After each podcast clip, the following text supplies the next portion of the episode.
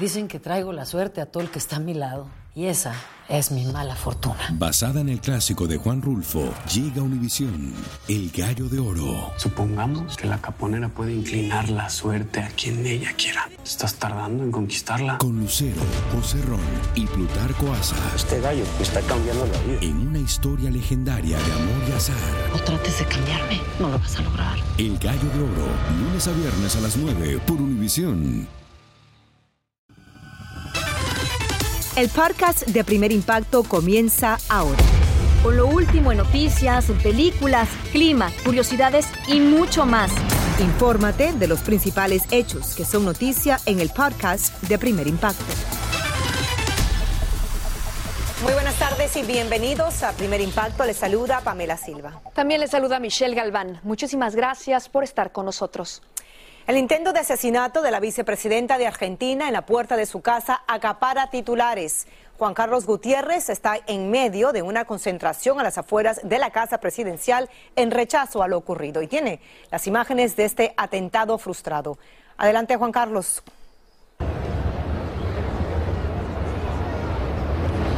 Así es, en este momento nos encontramos en la Plaza de Mayo, una de las más importantes de la capital argentina, donde se han reunido numerosos seguidores de la vicepresidenta Cristina Fernández de Kirchner en un día de mucha actividad acá en Buenos Aires, con el desarrollo de los sucesos luego del fallido intento de asesinato que ocurrió en su contra anoche cuando llegaba a su casa.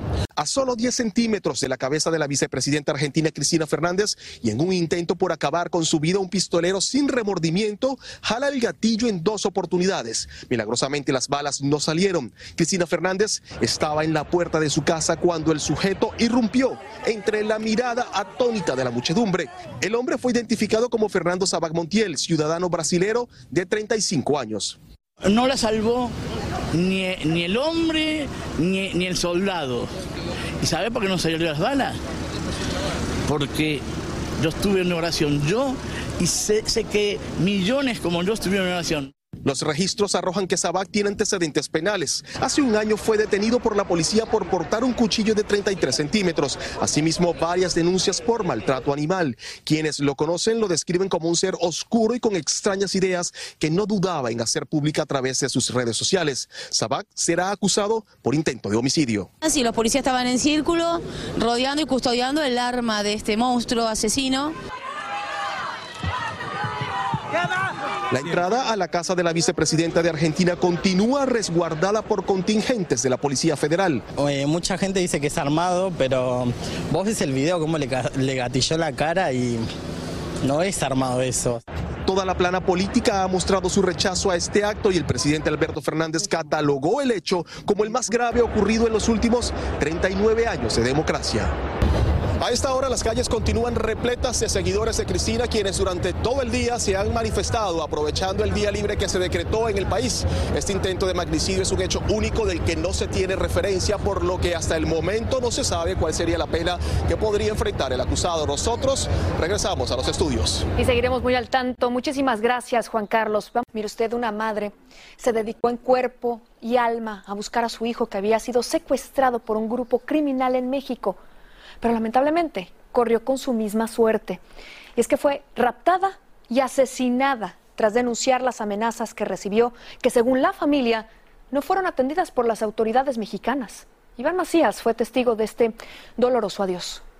Yo busco a mi hijo, yo no busco culpables. Esa fue la misión que le costó la vida a Rosario Lilian Rodríguez Barraza. Su hijo Fernando fue secuestrado hace tres años por un grupo criminal y encontrarlo se convirtió en el motor de sus días.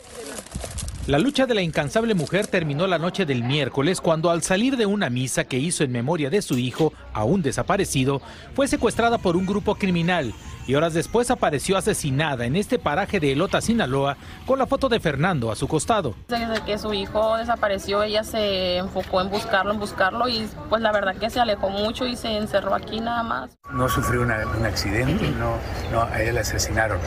Entonces estamos investigando cómo, como feminicidio.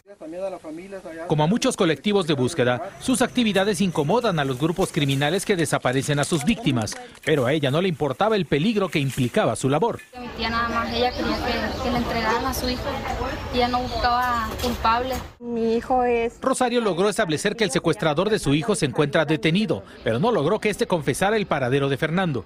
Que diga dónde está, dónde está el muchachito este que se les, les levantaron, les desaparecieron a, a Chayito.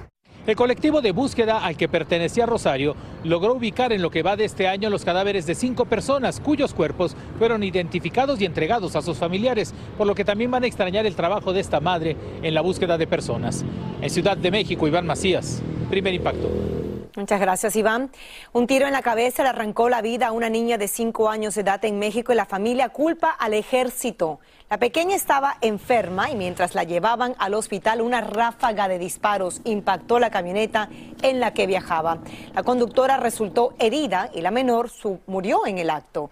Según su abuela, el balazo provino de una patrulla militar y la fiscalía asegura que abrió una investigación. Le dieron el último adiós a otra niña de cinco años, esta vez en Guatemala. La pequeña se ahogó cuando una fuerte corriente la arrancó de los brazos de su madre mientras intentaban cruzar el río Bravo en México para llegar a Estados Unidos. Tras recibir sus restos, algunos familiares sufrieron una crisis nerviosa y la abuela se encuentra inconsolable. El feminicidio de una maestra tiene sorprendidos a los habitantes de Nuevo León, al noreste de México, y es que el principal sospechoso es el esposo de la víctima, con quien se había casado recientemente y llevaban una vida aparentemente muy feliz. Karina Garza Ochoa tiene los detalles de este crimen atroz. Lucían como una pareja perfecta en su boda hace apenas cuatro meses, pero esta semana Joana Líguez, de 24 años, fue encontrada asesinada en su recámara. El sospechoso es nada menos que su esposo, Jesús Antonio, a quien se le acusa de haberla golpeado brutalmente. No, no, no, pues concertado completamente de que pues nunca esperábamos eso de ellos porque se veían muy, pues muy alegres ellos. Ella y su esposo crecieron juntos en esta calle en Santa Catarina, Nuevo León. Eran vecinos, después novios y ahora vivían en matrimonio. Por eso nadie puede creerlo. Todos los vecinos estamos muy tristes por la situación, porque digo, los conocemos, nunca vimos problemas, pelearse, nada. Eran unos muchachos normales como todos. Joana era maestra en este jardín de niños donde no se presentó a trabajar el primer día de clases. El material con que daría la bienvenida a sus alumnos se quedó como testigo del amor a su profesión. La ausencia de la maestra Joana se siente en este salón de clases donde impartía preescolar, un lugar donde dejó huella. Es muy triste estar aquí, visitar su salón este, es muy triste ver lo que ella preparó para iniciar el ciclo escolar y que no lo logró iniciar. La policía capturó este viernes al esposo de la maestra, quien hace una semana habría salido de un centro de rehabilitación de adicciones y desde que ella desapareció no había sido localizado. En Monterrey, México, Karina Garza Ochoa, primer impacto. Una lamentable historia. Vamos a cambiar de información y es que se movilizan decenas de uniformados para buscar a una niña autista que está desaparecida en Indiana. Las autoridades están rastreando el vecindario donde la pequeña de cuatro años de edad fue vista por última vez tras salir sola de la casa en un descuido de la familia. Debido a su condición, la menor no puede hablar y esperan encontrarla lo antes posible.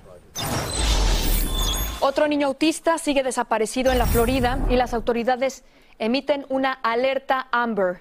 Como hemos informado aquí en Primer Impacto, el pequeño de seis años de edad estuvo al centro de una batalla por su custodia y tras pasar un fin de semana con su padre, cuando la madre fue a recogerlo, a la casa estaba vacía y el teléfono desconectado. La policía supone que el progenitor, el papá, huyó con el menor en una camioneta o que podrían estar en Puerto Rico. Comuníquese con las autoridades si reconoce al niño o al padre también que están eh, buscándolos ambos. Muy importante su denuncia. Qué bueno que continúa con nosotros aquí en Primer Impacto. Escuche esto, porque una madre venezolana está viviendo la peor de las pesadillas. Su mejor amiga le robó a su bebé de 30 días de nacido. Y después que lo encontró, las autoridades se lo quieren quitar. ¿Sabe por qué? Porque no tiene cómo mantenerlo. Como nos cuenta desde Colombia Adriana Villamarín, ella está sumida en la desesperación porque le ha tocado pagar un verdadero alto precio. Volver a abrazar a su pequeño David y estrecharlo contra su corazón era lo único que Juliana Castillo le pedía al cielo durante las eternas 72 horas que duró el secuestro de su bebé, de apenas 30 días de nacido. Pero ahora que por fin lo en sus brazos, las autoridades de Colombia se lo quieren quitar. La tragedia comenzó cuando la mujer que aparece en el video, Marta Liliana Molina, quien según las autoridades sería una reconocida prostituta de la ciudad y la mejor amiga de Juliana, se roba al pequeño David, escondido dentro de una maleta, al parecer para darlo en adopción y ganar dinero.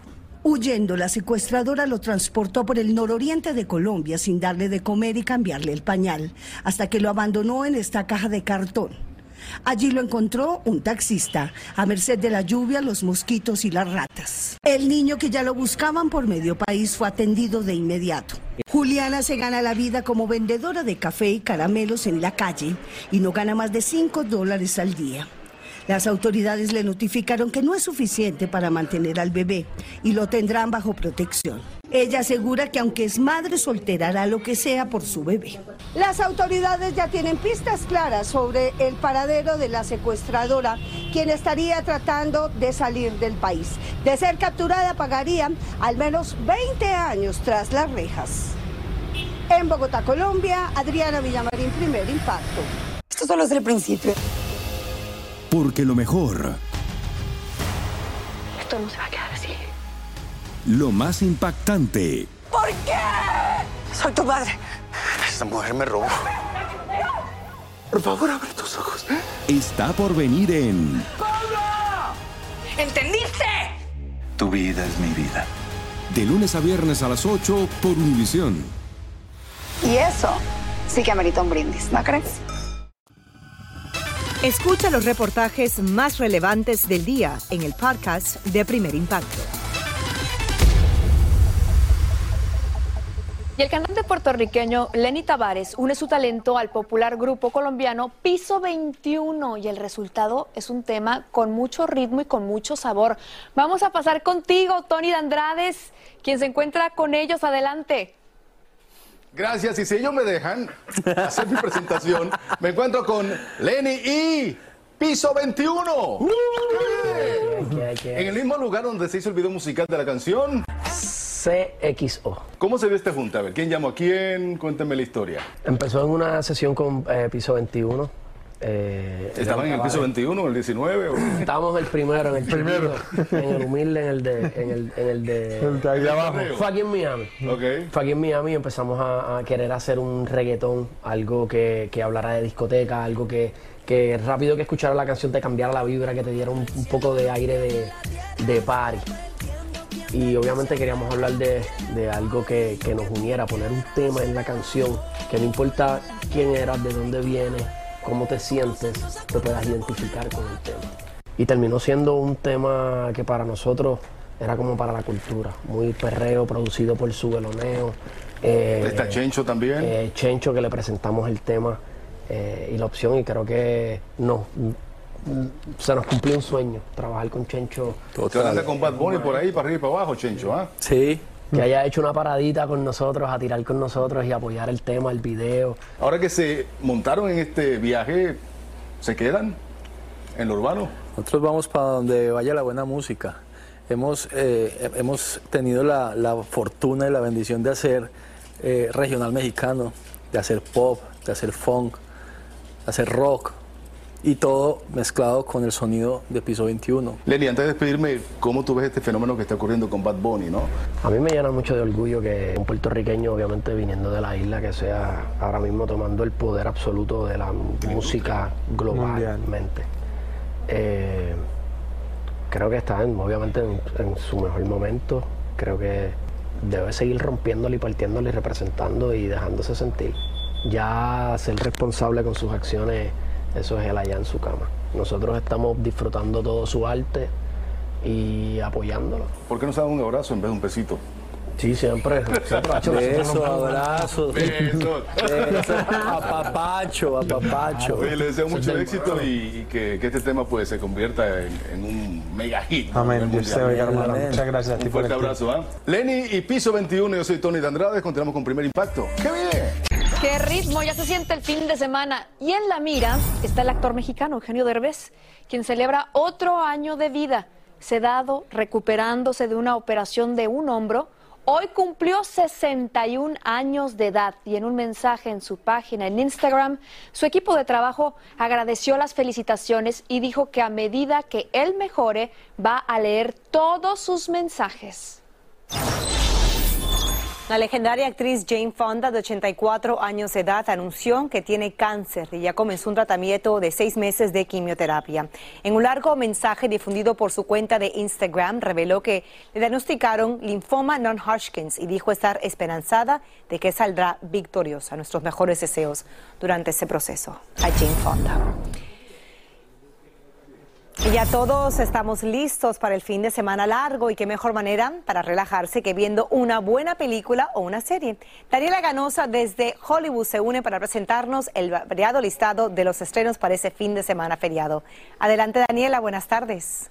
Gracias, ¿qué tal? Muy buenas tardes. Kevin Dillon, eh, más conocido como Johnny Drama Chase en la recordada serie Entourage, llega junto a Bruce Willis en una de esas tantas películas pequeñas que el actor veterano logró hacer antes de su diagnosis de afasia. En Wire Room, Bruce Willis es un agente de seguridad nacional que dirige un centro de comando de alta tecnología que vigila a los criminales más peligrosos. Kevin Dillon es el nuevo recluta que debe monitorear a un miembro de un cartel de contrabando de armas y mantenerlo con vida a toda costa. Pero mientras está de servicio en el centro y para protegerlo de un escuadrón de sicarios, rompe el protocolo y contacta directamente con el gángster para salvarle la vida, desatando una cacería en la que ellos son ahora la presa. Kevin, si tuvieras acceso en la vida real a un wire room, que prácticamente es un cuarto enorme de monitoreo y de espionaje, ¿a quién espiarías y por qué? Kevin Dillon lo piensa muy bien y me dice, ¿alguien actual o podrías ir atrás en el tiempo? Porque si podría ir tiempo atrás, me gustaría espiar a Donald Trump. Eso sería interesante. O diría que tal vez hoy a Vladimir Putin. Me pregunto, ¿qué está pensando ese tipo? Regina Hall y Sterling K. Brown protagonizan la delirante sátira Honk for Jesus, Save Your Soul, donde la orgullosa primera dama de una mega iglesia bautista del sur carga con la responsabilidad de limpiar la reputación de su esposo después de que éste se viera involucrado en un escándalo. Ahora planean hacer el regreso más grande que jamás haya visto la religión comercializada. De la cinta animada Una producción peruana-holandesa donde una niña aventurera se propone salvar su paraíso selvático en el Amazonas de los madereros y mineros que están terminando con el bosque. La película, ganadora del premio Platino a Mejor Cinta Animada Iberoamericana, se destaca como una descripción auténtica del folclore de la selva amazónica y estrena el 29 de noviembre. cazadora en toda el Amazonas. Ahí tenían nuestro listado. Que pasen un muy buen fin de semana largo en el cine. Nos vemos la próxima semana. Continuamos con más, con primer impacto. Una embarazada vivió momentos de angustia cuando le llegó el momento de dar a luz en una gasolinera en California. Y como nos muestra Juan Carlos González, unos policías acudieron en su ayuda y su intervención fue crucial para el feliz desenlace de un parto de impacto. Cuando llegaron los agentes de la policía encontraron a la mujer gritando, tirada en el suelo, a la puerta de esta gasolinera. Los agentes de inmediato pidieron ayuda médica, pero el bebé no estaba dispuesto a esperar. A los agentes, un hombre y una mujer cuyas cámaras corporales grabaron el incidente, no les quedó otra opción más que asistir en el parto a la futura madre de unos 30 años de edad. Se escucha cuando la mujer policía le dice a su compañero, sácale el brazo, aquí vamos, aquí vamos, muy bien, tranquila, muy bien. Pasaron unos cuantos momentos, el bebé llegó, pero después vinieron unos segundos angustiosos, ya que aparentemente la criatura no respiraba, a lo que se escucha al oficial diciendo, vamos bebé, vamos bebé, respira, vamos, vamos. También decía, tenemos que esperar a que salga la placenta. Después la madre pregunta si su hijo está bien. El agente le responde que sus ojitos están abiertos y que él cree que sí está bien, pero no estaban seguros si el bebito estaba respirando. La mujer policía le repetía, por favor, llora. También la mamá desesperada les decía que le dieran unas nalgaditas para que llorara. Así pasaron unos cuantos segundos más, que parecieron eternos, hasta que por fin el recién nacido comenzó a llorar. Fue hasta entonces que todos pudieron estar tranquilos. Por fortuna, este caso que comenzó aquí en esta gasolinera con tremendo susto tuvo un final feliz, ya que tanto la mamá como su bebito están en buenas condiciones. Y todo gracias a la destreza y rápida acción de estos agentes de la Policía de Los Ángeles. En Van Nuys, California, Juan Carlos González, primer impacto. Ángeles en la Tierra. Muchas gracias, Juan Carlos. Vamos a cambiar de información porque le dan luz verde a una nueva dosis de refuerzo, un booster, contra el coronavirus. Las autoridades de salud anunciaron que las vacunas de Pfizer y Moderna fueron rediseñadas para combatir las sus variantes BA4 y BA5 de Omicron y estarán disponibles a partir del fin de semana para los mayores de 12 años de edad que hayan recibido la última dosis hace al menos dos meses. Se destapó un escándalo en México con el caso de una fundación que supuestamente debía velar por la conservación de animales exóticos. Decenas de felinos y otros animales fueron encontrados en condiciones deplorables y la noticia golpeó duramente al antiguo dueño de tres leones. Paulina Gómez nos cuenta la lucha de ese hombre por salvar a los felinos de un cruel abandono. Quiero que la gente me diga si hay un lugar peor que este. Este video que muestra decenas y decenas de animales abandonados en un predio al sur de la Ciudad de México se hizo viral. Era la triste imagen de animales en los huesos, deshidratados, automutilados, sin cola, heridos y sangrando. Pero las imágenes fueron particularmente dolorosas para un hombre que reconoció a sus amados leones. Tristeza, enojo, frustración y el sentimiento se repite ahora que veo. En un video de los que pasaron reconocí a los míos. Yo dije, Eso, esa es mi gorda, ese es, ese es Nohosh. Este, y los veo en huesos, así, en huesos textual.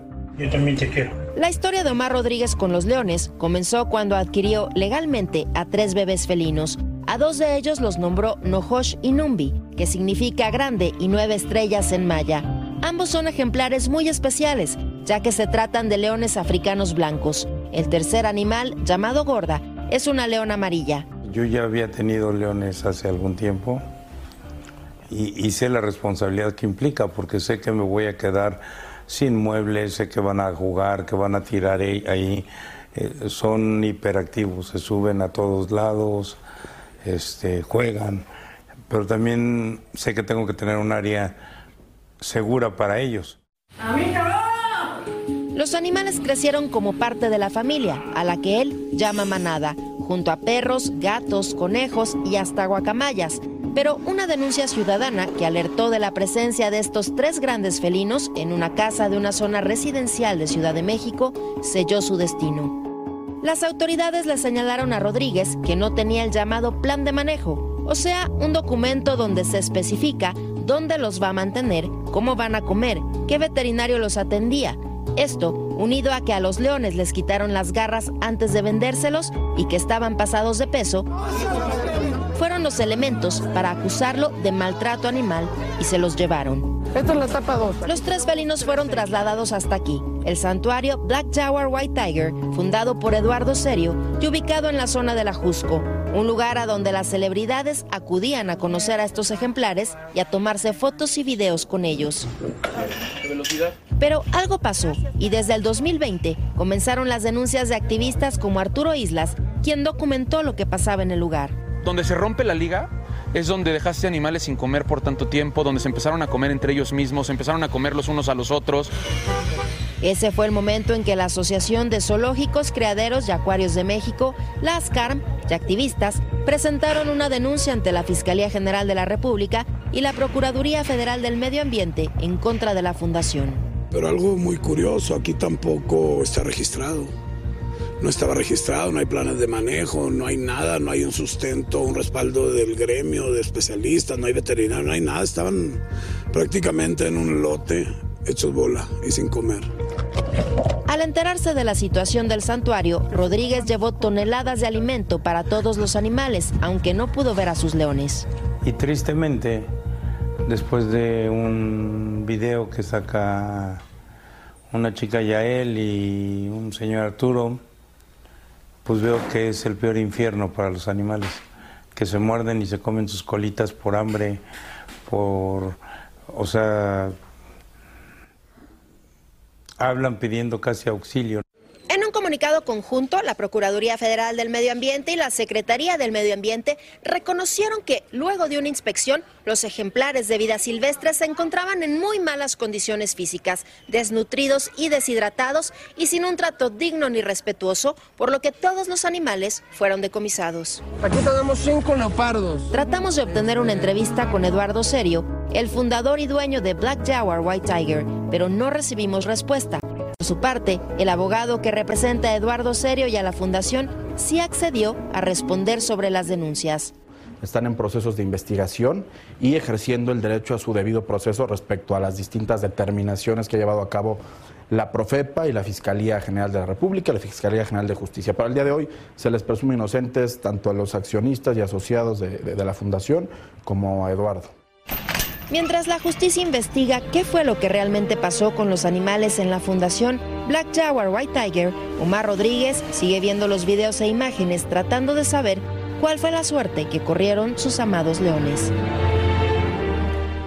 Eduardo Serio tiene un amparo para evitar ser arrestado y apresado, mejor dicho, y las autoridades investigan y recaban evidencia para armar un caso legal, mientras que la Fiscalía General de la República tendrá que decidir si se cometió un delito. Lo último que se supo de los tres leones de Don Omar es que fueron llevados y trasladados hace unos días al zoológico de Tomatán, en una ciudad de Tamaulipas, donde permanecerán en cuarentena, recuperándose favorablemente, y él planea visitarlos cuando estén en exhibición.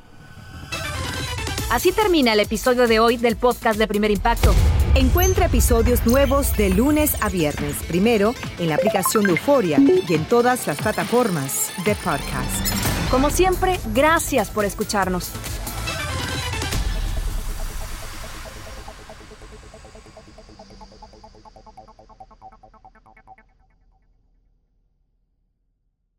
Boost Mobile tiene una gran oferta para que aproveches tu reembolso de impuestos al máximo y te mantengas conectado. Al cambiarte a Boost, recibe un 50% de descuento en tu primer mes de datos ilimitados. O, con un plan ilimitado de 40 dólares, llévate un Samsung Galaxy A15 5G por $39.99. Obtén los mejores teléfonos en las redes 5G más grandes del país. Con Boost Mobile, cambiarse es fácil. Solo visita boostmobile.com. Boost Mobile, sin miedo al éxito. Para clientes nuevos y solamente en línea, requiere AroPay. 50% de descuento en el primer mes requiere un plan de 25 dólares al mes. Aplican otras restricciones. Visita boostmobile.com para detalles. Dicen que traigo la suerte a todo el que está a mi lado. Y esa es mi mala fortuna. Basada en el clásico de Juan Rulfo, llega Univisión, El Gallo de Oro. Supongamos que la caponera puede inclinar la suerte a quien ella quiera. ¿Estás tardando en conquistarla? Con Lucero, José Ron y Plutarco Asa. Este gallo está cambiando la vida. En una historia legendaria de amor y azar.